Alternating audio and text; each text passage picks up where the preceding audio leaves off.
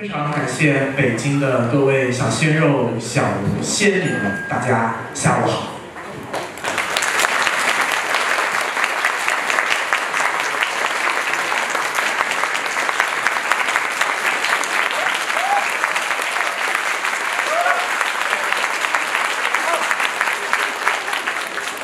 这个工具的有点长，主要是想看大家午饭吃饱了没有。吃饱的话，应该掌声会比较响一点。各位北京的小伙伴们，你们好吗？好。午饭吃饱了吗？没吃。没有啊。力哥请你们吃晚饭好不好？好。说好不要走啊，不要走，不要走啊。非常感谢大家。呃，今天其实我也蛮意外的，因为今天看到一位七十多岁的阿姨坐在这边。呃，阿姨，您这今年高寿啊？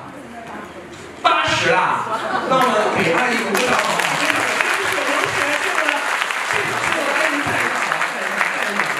谢谢谢谢，这个阿姨是我见过的最年长的一个粉丝，真的是比我妈年纪还大。然后在这里讲话有点，哎呦，有有点心惊胆战的样子。在座好像还有一些从外地赶过来的是吧？能告诉我一下你们从哪边来的吗？天津。天津，也这太近了，你算。远一点有没有？杭州的、郑州的、常州的、武汉的、海南岛的有吗？台湾的有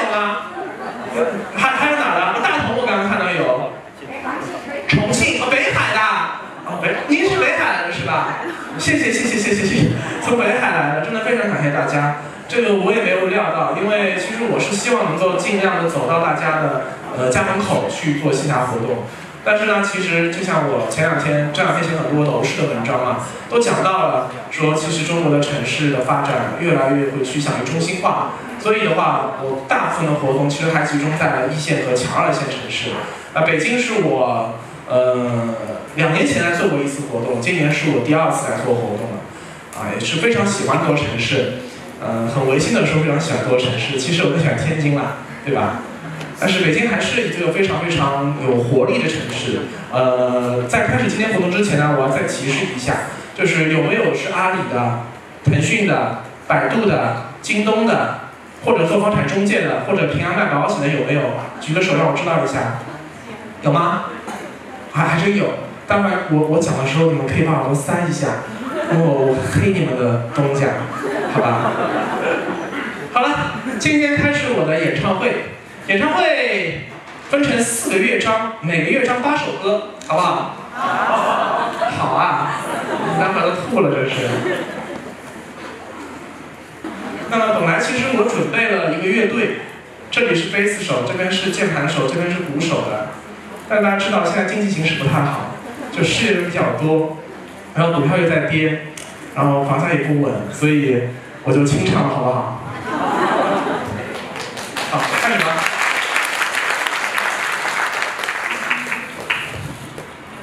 哟哟，啊不对，不是我，这后面一首歌搞错了。太尬了。迎接另一个晨曦，带来全新空气，气息改变，情味不变，茶香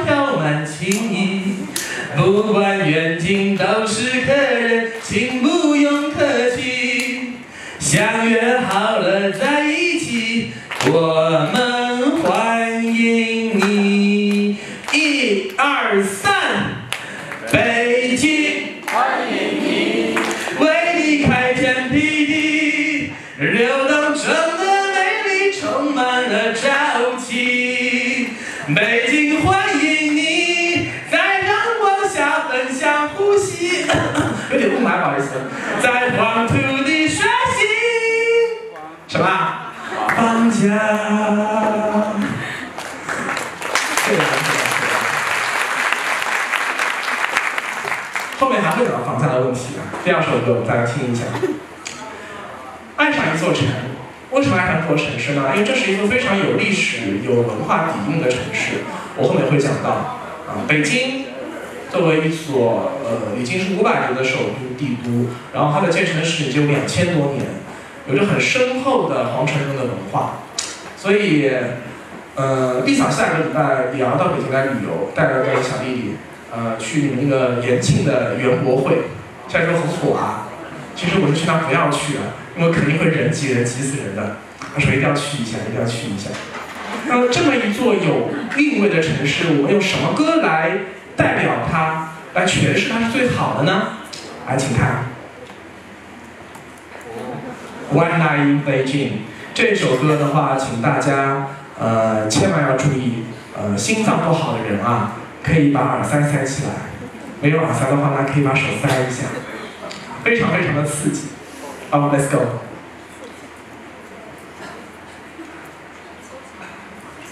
One night in 北京，我留下许多情。不管你爱与不爱，都是历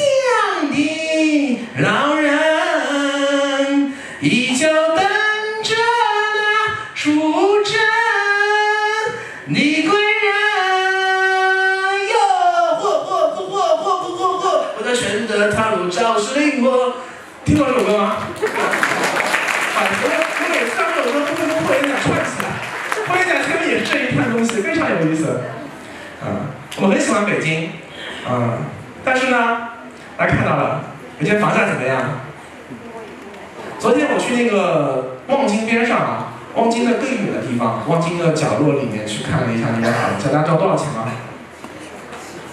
七万啊！你们真的是生活在北京的吗？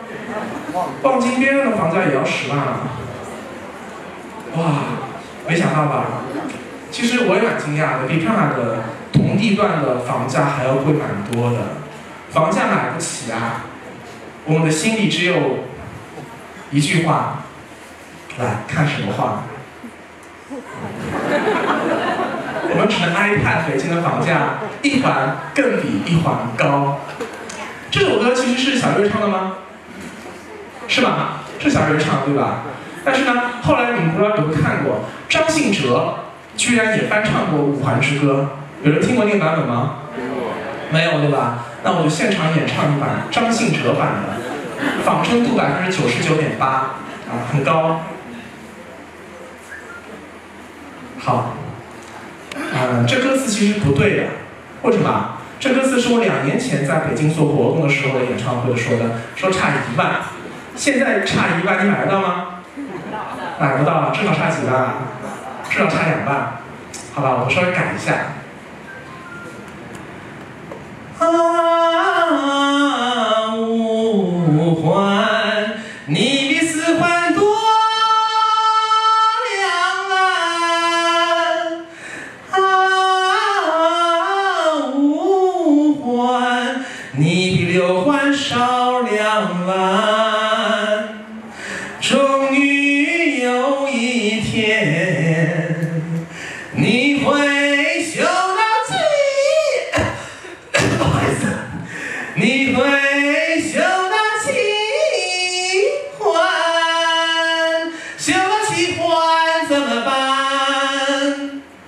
怎么办？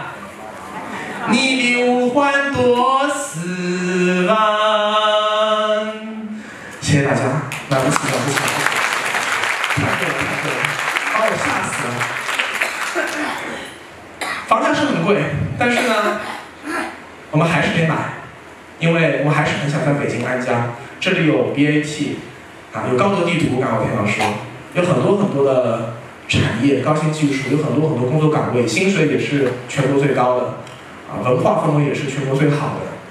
OK，那么这个时候我们应该唱什么歌呢？开始之前啊，来先问一下大家，有人有人现场听得懂广东话的呀？搞不懂的话，有有没有广东来的呀？有吗？没有对吧？哎有啊。您好，出门右手有个洗手间，您可以去那边稍微休息一会儿。人听得懂广东话没有了是吧？还没有吧？好，那我就放心了。好，我放心了。来，这首歌就是百唱不厌的《海阔天空。有人会唱吗？有人会唱吗？有人会唱，跟我一起唱好不好？平静一下内心。多少次，迎着冷泪嘲笑，从没有放弃过心中的理想。一刹那芳华，我有所失的感覺，不知不覺已變淡，心裏愛。原諒我這一生不羈放縱，愛自由，也會怕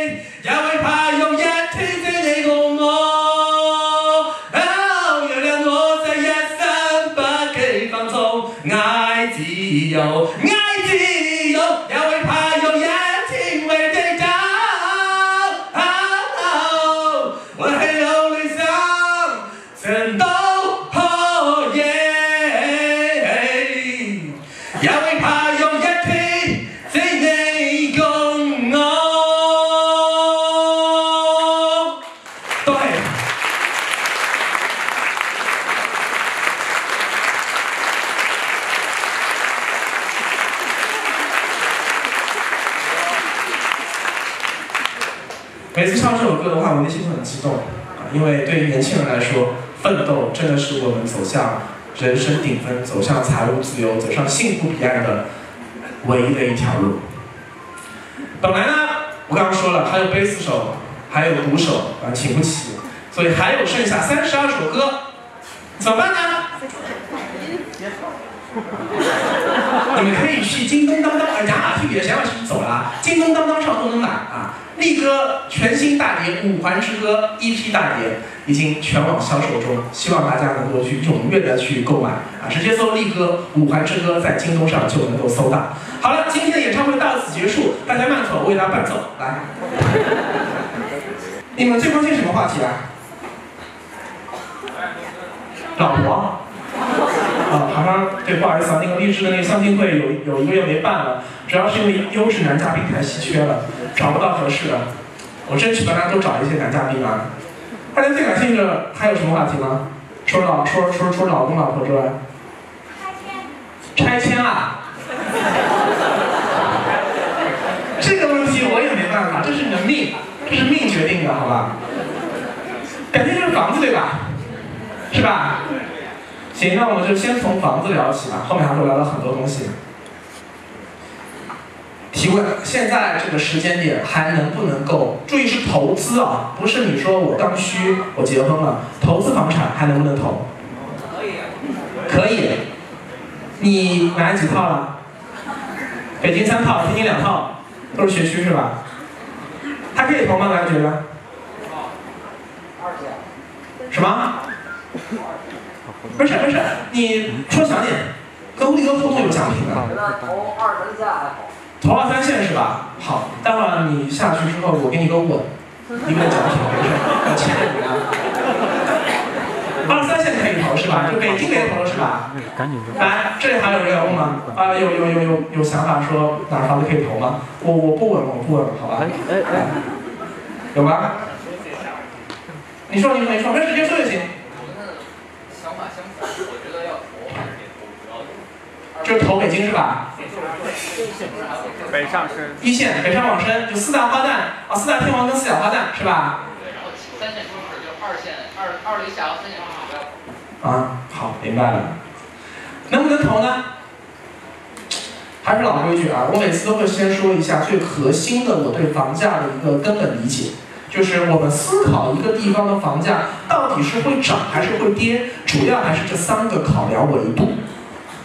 第一个维度叫做价值规律。什么叫价值规律呢？就这块地原是平地，什么都没有，农田。但是呢，我说这地方以后要盖一个呃五维的写字楼、大商场，然后呢造很漂亮的绿化，有人工湖，再然后地下通地铁，然后地上的话呢，阿里总部、京东总部要搬过来了。OK，这地方的房价怎么样？就要涨。为什么？因为它这个地方的价值在提高。极差地租是马克思的一个理论，就是说土地肥力越强的这个土地，它的地租就自然而然会比那些贫瘠的土地更贵。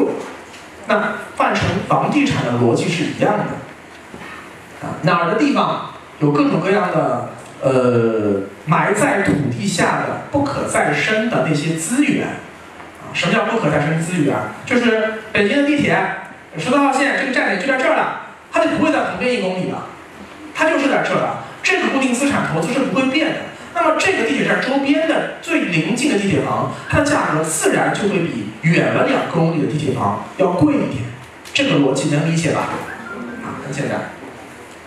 但这个规律不是最关键的，因为什么？因为中国现在有四十多座城市都在拼命造地铁，很多很多一些小的三线城市也在造地铁。所以地铁已经不再成为一个城市房子能不能买的关键指标了。我们再来看这个，叫做供求规律。啊，现在的供求规律很简单了。啊，原来我们说看土地，呃，看这个房屋的一个存货等等，看各种数据指标。那其实现在其实只要看一个东西就行了，叫做人口。人多地少，房价怎么样？自然就涨了。为什么北京像望京那边的房价涨得这么厉害啊？因为这次我来北京参加了很多，也去其他一些合作伙伴转了一圈嘛，他们统一集中在两个地方，你们猜是哪？一个是望京，另外一个呢？哪？对，西二旗、西北望那边，因为那边全是那些大的互联网科技企业。那些大企业就说什么？以前有个文章叫《西二旗的白领》，就每天吃着煎饼果子，然后背着破破的包，然后呃头发稀疏的那种，但是呢月薪五万。所以西二旗的房价啊，你懂的。那边的人有钱，他们又在那边上班，他们就希望人天然希望能够减少在通勤上的时间，所以那边房价其实就很贵，和市中心比一点不便宜。这就是叫做供求规律。城市化快于老龄化，OK，你还能涨。城市化如果已经慢过老龄化了，也就是说没人来了，对不起，这地方房子以后就是什么？烫手的山芋。鹤岗，有人去买过吗？有人买过鹤岗的房子吗？啊，听说新闻出来了以后，很多鹤岗原来没人问津的房子。房东啊，突然接到很多电话，一问哪儿？柳州的客人，重庆的客人，啊，因为他们南方想在夏天去鹤岗那边呃避暑，说房价好便宜啊，五万块、十万块一套房子，我扔着就扔着吧，好便宜，我买了吧。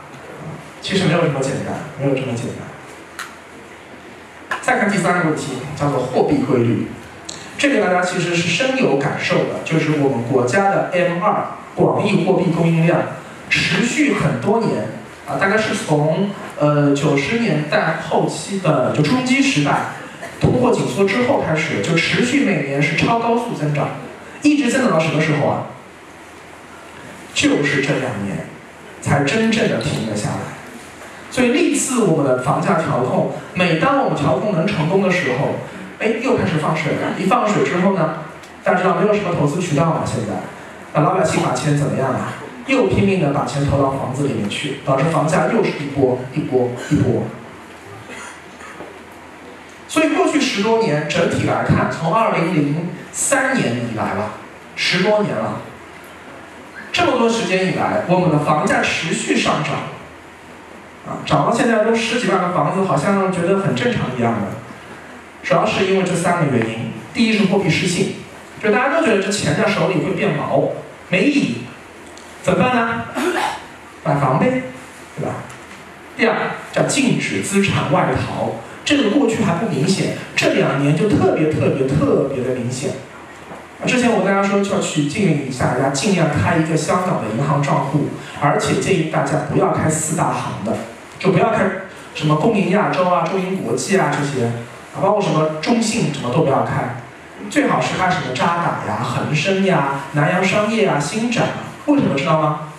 就是因为我们的，嗯，别传啊，就我党是很伟大的，我党是很厉害的，你的钱在泰国、在马来西亚，都查到了。如果你开在供应亚洲，他就完全可以不让你的钱转出去，不让你的钱转进来。现在已经出现了，啊，现在我呃，就前两天有一个朋友在那个香港买保险，就出这个情况啊。他拿自己国内的啊，不是境内的工商银行的卡转到自己境外的供应亚洲的卡，转出去，被退回来了，转不出去。这是现在一个很严重的问题，就是担心呃经济形势波动、资产外流，所以特别特别的严格。那怎么办呢？你钱出不去，只能在国内，那你投资渠道就很狭窄了。所以很多人还是觉得买房比较好。第三就是一个阶层固化，阶层固化很严重，很多人担心自己的财产会不断缩水，怎么办呢？通过买房能够实现一个资产的一个稳定的增值，借此来实现保住自己的阶层地位。反过来说呢，有些没买房的人也是希望能够通过买房来实现一个阶层的跨越，这就导致于全民财务焦虑，很严重的问题。那好在哪里呢？好在于这个货币的因素，其实这两年正在变得越来越弱。啊，二零一八年整体的 M 二增长是已经大幅下滑了。到了今年一季度，大家看一下这个数据是什么呀？是一个国际上认为非常非常标准的 M 二跟 GDP 的增速之比。啊，这有点专业啊。一季度我们的 GDP 同比增长六点四，其实还可以，尤其在这个啊这个你懂的这个呃大环境下，其实还可以。而四月末这最新数据，M2 的同比增长是八点五，GDP 跟 M2 差了百分之二，这是一个非常合理的 M2 的增速啊，因为你的 M2 货币的更一定要比 GDP 的增长快一点、多一点，否则的话呢，就会出现通货紧缩，一紧缩的话，那个经济就更加往下走了啊，稍微多一到二个点是正常的，但是过去是什么？过去是 GDP 增长八个点，M2 增长十四个点。那这样一来的话，你的货币远远超过了实际财富的增长量，那可不就意味着通货膨胀吗？到二零一九年啊，呃，我们其实看到中国的情况已经跟前两年发生了很大变化了。两年前我在北京呢做的线下活动的时候啊，那会儿北京还没有出台最新的叫做二零一七到二零三五北京城市的一个规划战略定位，然后呢？那个时候还没有出现那个冬天里的一把火啊，你懂的，你懂，你懂，你懂，你懂的，我知道你懂的。那把火还没有烧，所以大家还没有意识到北京有这么严厉的赶人政策。那现在，嗯，说实话呢，北京还是欢迎你的，只要你有钱，或者呢你有学历，海归是个人才，那北京还是欢迎你的。如果是没钱、没学历，那北京其实没有那么、那么、那么的欢迎你啊，其实比较欢迎你去什么雄安之类的、保定之类的。北京跟上海都这个情况，上海软一点，北京硬一点，都在拼命赶人啊。有人说北京上海户口以后会不会放开？呃，我的理解是很长时间内不会放开的。现在我们很多人说广州不是把户口放开了吗？本科都能落户了。深圳是一直都是很方便可以放开的。很多人说广州好，广州要雄起。错了，说明广州已经跟上海、北京拉开了明显差距了。大家想想是不是这个道理？限购越严格的城市，就说明这个城市的房子越有投资价值，所以才不让你买啊。一个户口限制越严格的城市，说明它的户口怎么样？越值钱呀。广州的户口就逐渐逐渐不会那么值钱了。以后我们的国家的改革方向思路就是户口全面放开。只有北京、上海严格的控制，严格控制你落户，因为这两座城市有中国最好的教育资源，最好的医疗资源，这些东西，呃，大家都想要，啊，怎么办呢？总结的剪刀石头布抽签决定吧，啊，只能凭实力去争取。所以如果不够强的话，我的结论就是叫做北上赚钱，二线安家。我前两天文章里特别强调了这一点。还有一句话知道吗？叫是叫做深圳工作。东莞安家，啊，这也是一个不错的思路。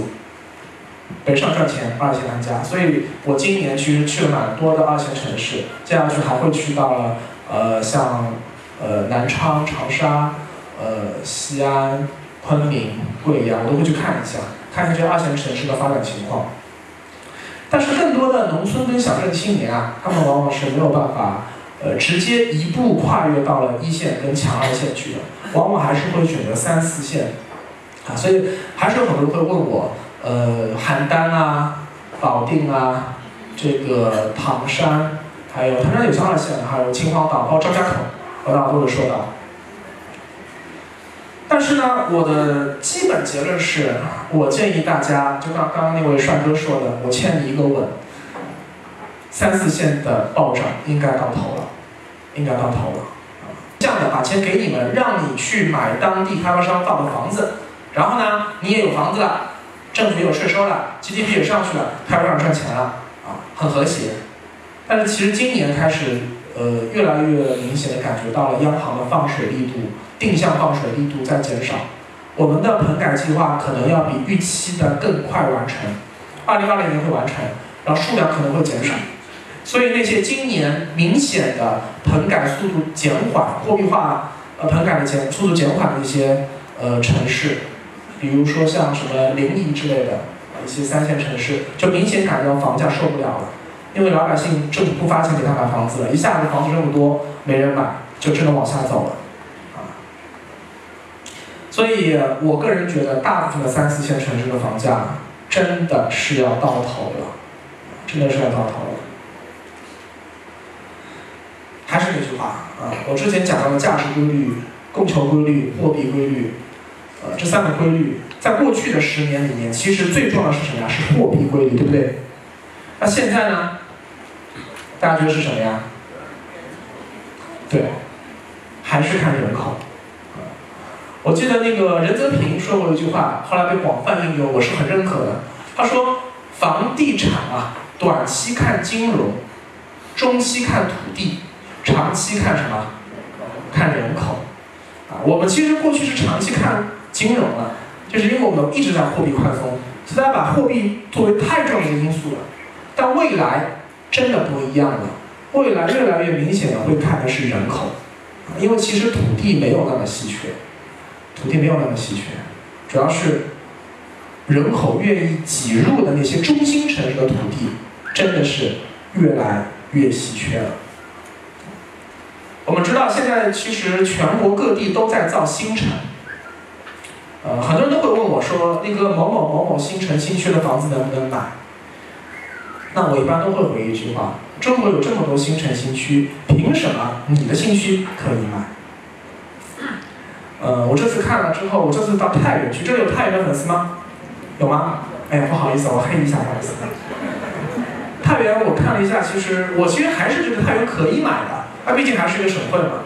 但是呢，我是说相比于说郑州之类的周边的省会城市而言，太原的发展潜力是不如那些城市的。那很多就说力哥，你说的不对，你看太原也有新城新区，怎么怎么样？我说对，新城新区大家都有。但是能不能吸引人口，这个因素才是决定性的。而能不能吸引人口呢？很大一定程度上取决于你这个地方本身周边能够吸引到多少人。我们能够明显看到郑州的潜力就比较大，这个潜力甚至是强过武汉的。啊，因为郑州跟武汉其实过去一直是中部的两个非常非常中心的一个。城市，而且现在也一直认为是中国第五和第六大城市群，就武汉城市群和中原城市群。大家听，武汉城市群，大武汉城市群，为什么？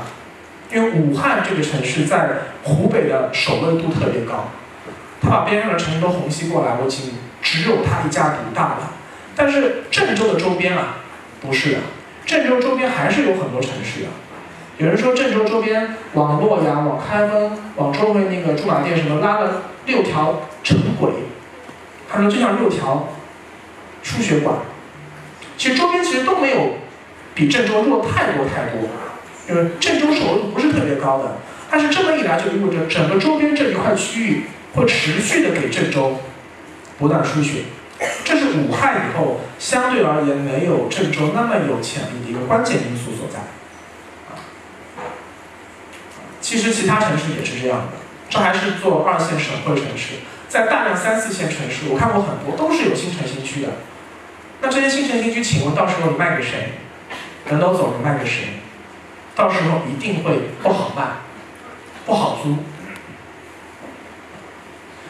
这是一个我的一个基本结论，就是，呃，我现在越来越多的关注人口的问题，就是这个道理。因为这个时代已经不是过去那个时代了，啊，看谁哪个城市的规划怎么样，看哪个城市未来规划二十条地铁、三十条地铁，啊，看这个城市呃 GDP 增长怎么样，或者说呃我们的货币放水力度怎么样，啊，未来的趋势就是看人口，人口是最重要的。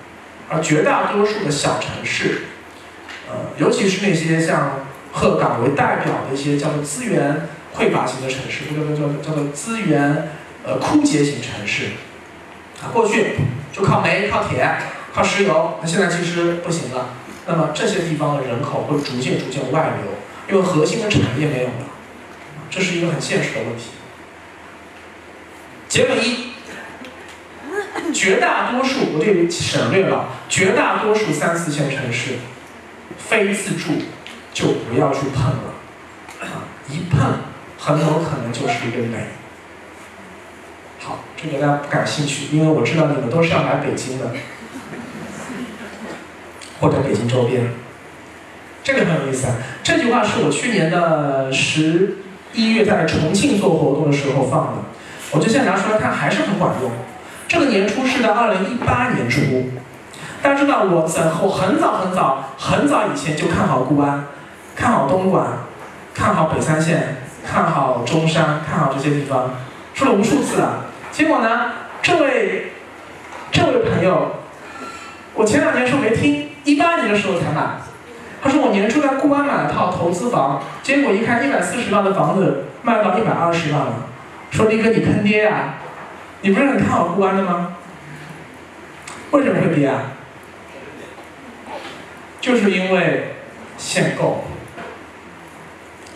二零一八年开始，固安的限购令基本上已经比很多二线城市都要强了。知道什么条件可以买固安房子吗？社保交三年，交三年哦。北三县也是这样的，北京是五年，它三年，其实也很强了。证明像固安本地人才多少啊？又不能说找个固安姑娘结婚，晚上再买房子，所以一下子就把很多的这个需求啊给压制住了，就人家没办法买，而不是说这个房子人家不不想买，是不能买。我们是一个中央集权的国家，所以当一个政府的这个限购政策一下子达到了你的痛处的时候，这个地方的房价就真的 hold 不住了。北三县也是个情况。但是其实去年我一直在跟大家说，北三县的房子真的要，就如果你能够有房票的话，啊，如果通州的户口会好买一点，一定要尽快去买。一万多的房价，一万多啊！大家想什么概念啊？赣州也要一万多，赣州知道吗？江西赣州也要一万多，很多这种莫名其妙的城市，我都听得很想不通，这地方这么破，怎么一万多房价？但是北京的边上。就在北京副中心边上，那个房价在去年年底跌到也就一万多，那我觉得真的是可以买，真的可以买。我只要推大家说可以买。这位仁兄认识吗？谁啊？谁？大炮。啊，对，你们这只要叫大炮对吧？任大炮，对，任志强同志。任志强同志退休了。呃，这是你看这里有个百度的 logo，看到没有？这是他现在我搜任志强。百度百科搜出了官方照片，慈眉善目，感觉没有？白发苍苍，一个很和蔼的老人。大家要知道，十年前你往上搜任志强那张脸，就跟今天搜那个川普那张脸一样的，这样，就一看就凶神恶煞、坏叔叔的脸。民众对于任志强这个人的态度已经发生了巨大改变了，啊，因为十几年前的时候。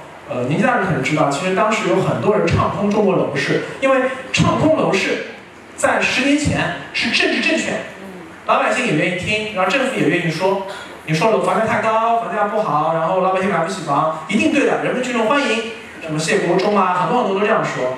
但任志强从头到尾都说房价还是要涨的，天天骂他，那些骂他的人呢，最后就买不起房了，听他的人呢。很多人现在日子还过得不错。所以其实我也很无奈啊。就每次我写房子，都会有人说：“力哥，你这个人为什么要做这种违背道德的事情，违反三观的事情？”他说：“因为你说你鼓吹房价要涨，你鼓吹它炒房。”我说：“我不是鼓吹它炒房啊，因为房价的确是在涨啊。我分析下来发现说，的确，对于有钱人来说，我我保护自己的财产，我为什么我不去买房呢？这是不是不是一个道德问题，是一个没有办法的问题。任志强有很多名言啊，呃，我就说一句吧。”叫做房地产就是，嗯，上海话叫做雅屋，呃，北京话叫夜壶，对吧？上海话是雅屋这个词有两种含义，一种含义叫夜壶，另一种含义就是，呃，怎么说？就是胡扯淡，都是，就是上海叫雅屋的，就是很很混蛋的一个东西，其实非常形象，房地产就是这样一个很混蛋的东西。你想起它的时候呢，提出来用一下；你不需要的时候呢，啪一提，提到床底下去。我们的房地产真的在过去十几年就是这样一个存在，大家想一想是不是这样的？经济不好了，放水，房价涨，拖住；经济企稳了，又开始说，嗯，房价不能涨啦，各种限额、严格的限制调控就出来了。去年七八月份的时候啊，大家记不记得啊？当时的中央的各种各样的会议。呃，政治局会议都已经把“房住不炒”这四个字，就前两年一直提的“房住不炒”已经去掉了，不说了。这个意思很明显，就是说经济不行了，业务拿出来，你们要炒就炒吧，我不能说，对吧？反正你懂的，你懂的，就这个意思。那今年三月份的呃政治局会议上就明显不对了，“房住不炒”怎么样啊？哎。又拿出来说了，说明说我厕所上完了，这个业务又可以踢回去了，就这么一回事儿啊，这就是我国的房地产的一个很现实的一个现状。所以这句话叫 check and balance，啊，check and balance 就是反复的在里面做制衡，反复的做制衡，就是既不能让经济往下走，又不能让房价突然涨。所以现在其实最政治正确的关于房价的一个看法就是。稳定，不涨，不跌，最和谐。你唱涨房价不行，你唱跌房价说要崩盘也不行。这就是现在我们国家面临的一个最现实的一个情况。我们要理解一下，这就是我们的政府希望能做到的一个楼市调控的一个根本目的。所以大家一定要放弃一个幻念，就是。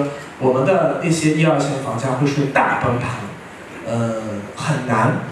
虽然所有的指标啊，租售比也好，呃，各种各样的指标，房价收入比也好，我们的这个房价真的已经在全世界算非常高的了。但其实呢，我们真的不能用资本主义社会的那套过去的那套经验来看我们今天中国，因为我们是社会主义中国，中国特色社会主义是不可战胜的，是吧？不许房价大涨，不许房价大跌，办法很简单，就是把流动性锁死。固完的房子嘛，就不让你买，不让你卖。全国现在调控楼市调控最好的是哪个城市啊？哪个城市啊？对，长沙。长沙的政府是真的良心，长沙的经济不错，产业也不错，但是它的楼市非常非常严格的，不让买，不让卖，炒房团去，折戟沉沙，活不下去。但是长沙房子，如果你有房票的话，能不能买？真的可以买，真的可以买。千万不要说房长沙怎么买了之后不涨，放在里面不是没意义吗？你想一想，两年前的一座城市，你就明白了。哪座城市啊？哪座城市啊？啊？安庆啊？西安啊？重庆？很明显，它很有可能会重新走重庆的那条路，啊，原因就是一样的道理，就是我刚刚说，我们是一个政府调控力度特别强的一个呃国家，但这也意味着什么？这也意味着一朝天子一朝臣，它不是法律，是行政条文。行政条文意味着说，这一届的班子如果走人了，下一届班子上来想法不一样了，哎，那可能就放开了。重庆就是一个典型。重庆也是前些年去重庆买房的时候，哇，我坑死了！就万年不涨啊，哪儿都涨，就重庆不涨，房价长期只有几千块钱。但是呢，哎，那个啊，呃，这个细节就不说了，前两年那个换了一套班子，哎，一下子重庆就啪上去了。长沙未来很有可能也会这样。所以我还是那句话，买不起北京这几个地方是真的可以买的。大家不知道关注过没有啊？其实三四月份的时候，呃，就在最近这两个月，北京、上海虽然压了很长时间了，上海跟北京反正都一直在跌，跌得还蛮厉害的。但是其实成交量已经回暖了，已经开始放大了。我觉得下一波的上涨潮应该已经不远了，应该已经不远了。啊，燕郊大厂。怎么看就是北京的一部分，真的是，如果你能够买的话，尽一切可能去买。其实要买还是有办法买的，就是灰色的方法去买，就就这里不能说了。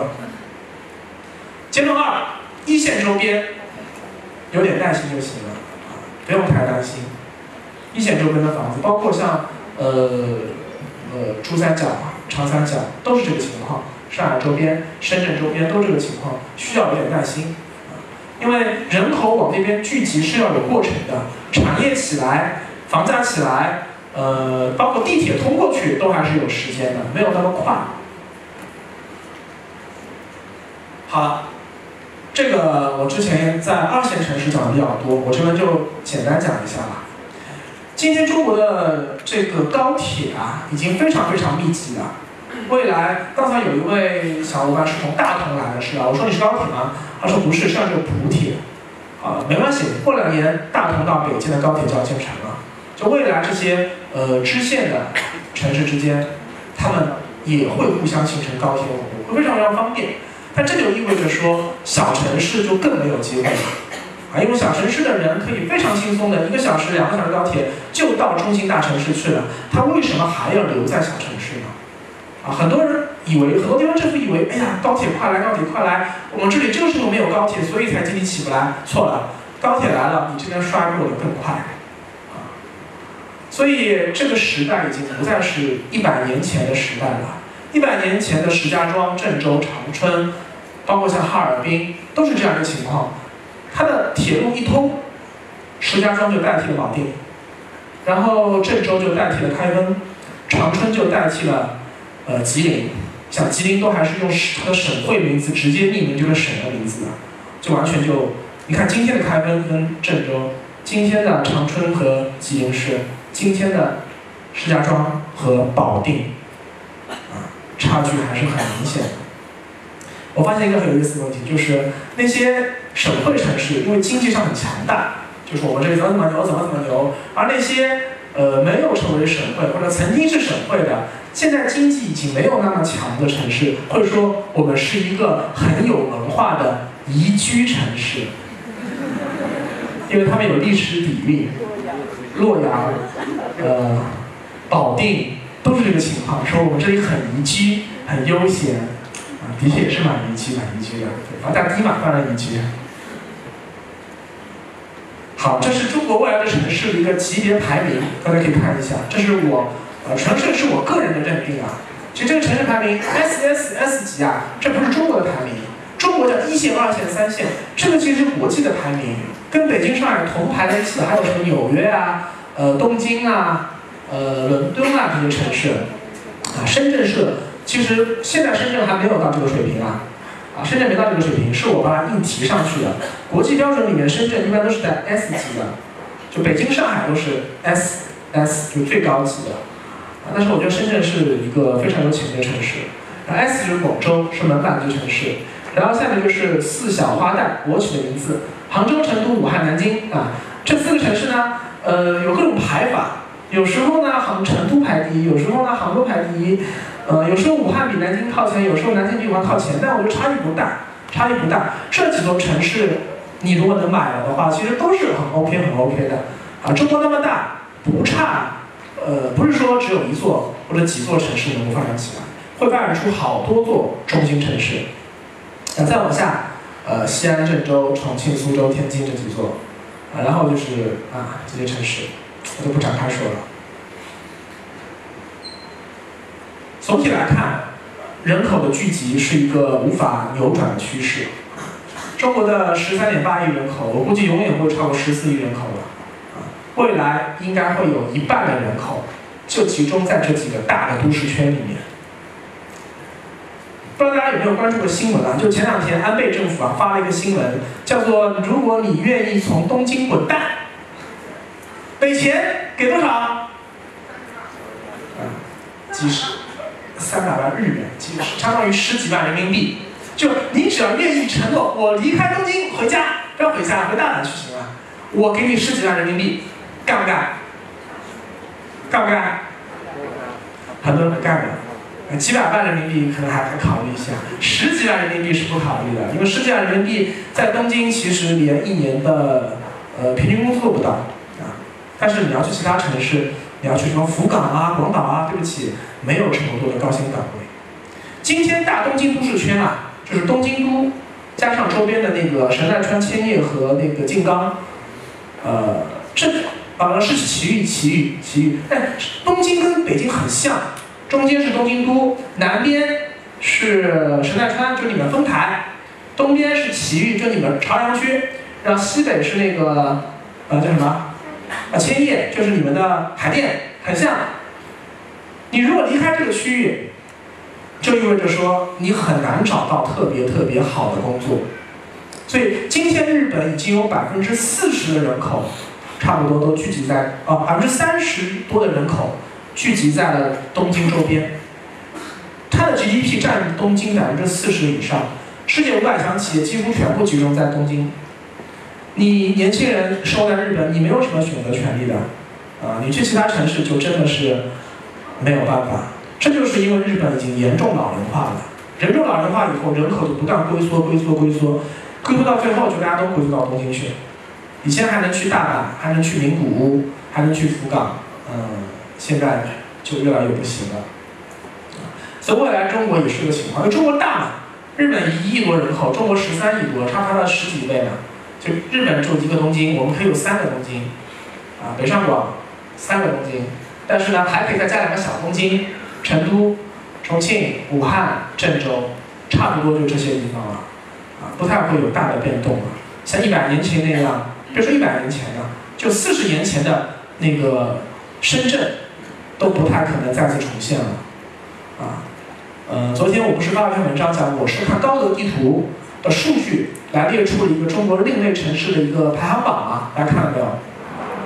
结果有人就说林哥，你这个有一个 bug，就说你只看了现在，你没有看到未来。如果按照你这个排名的话，那三十年前的深圳根本就不会出现在这个榜单上啊，实际上是会出现，但是它在很后面。我的回答是。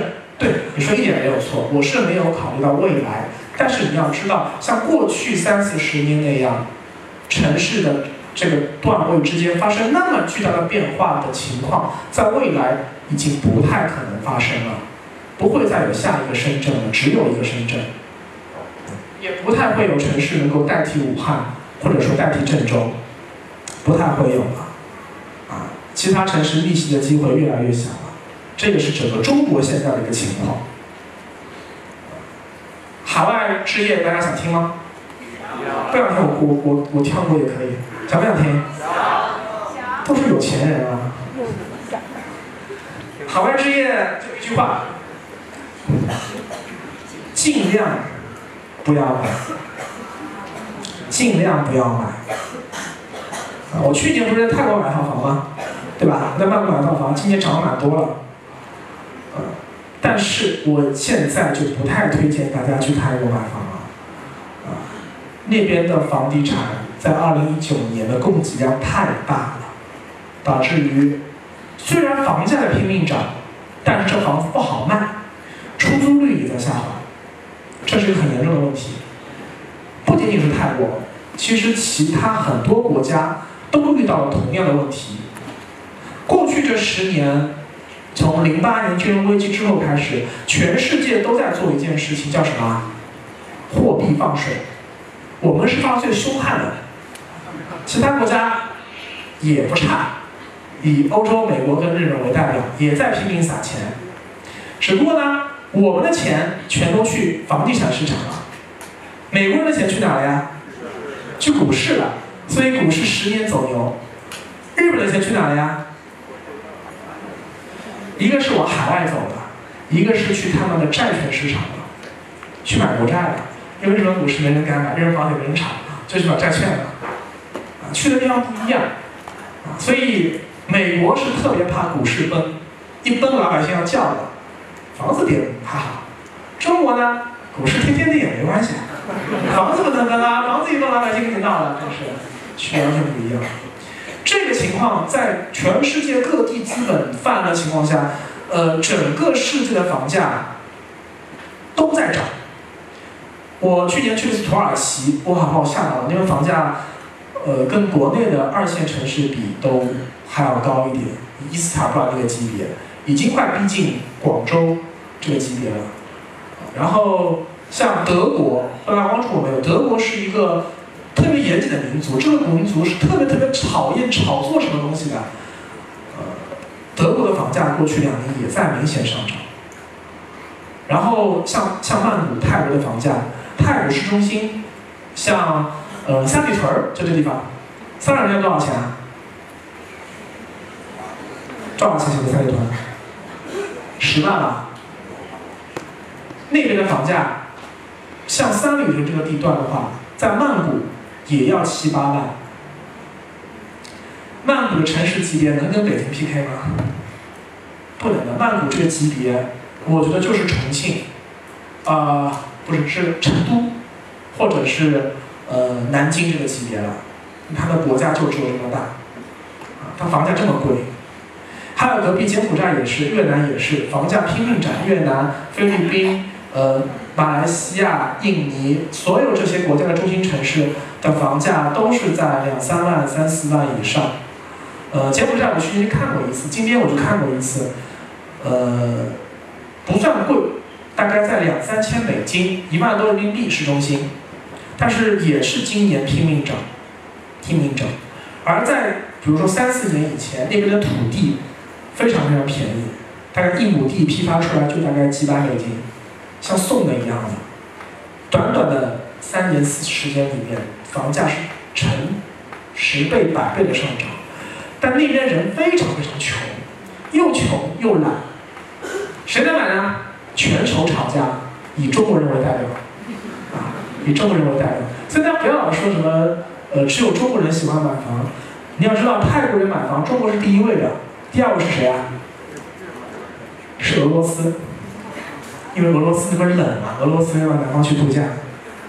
在十年、二十年以前，你别以为中中国是来的晚了。二十年前，日本人就已经在曼谷拼命的买房了。后来是韩国人、中国香港、台湾都去炒了。不要只要只以为中国人炒房，中国人只是因为我们富的比较晚，所以我们来晚了。我来晚的时候，其实房价也不便宜的。然后这几年被中国人再一炒，就更往上走了一点，是这样一个情况。啊然后整个东南亚都是这样的，然后发达国家其实也不是特别理想。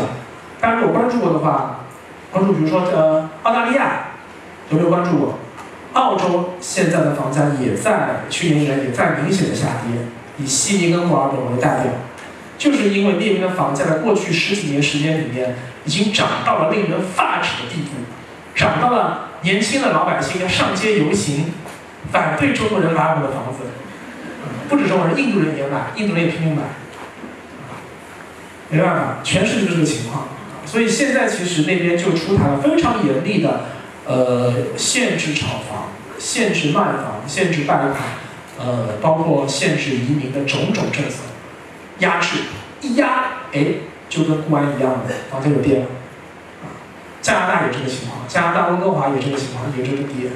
所以这两年我看了一下全世界的情况，都是这个趋势，要么政府不调控，房价拼命涨，呃，风险也很高了；要么呢就是政府意识到风险了，开始拼命调控，那房价现在跌了，你也不好买了，所以其实现在海外买房，我是建议大家谨慎一点，谨慎一点，好，谨慎一点考虑。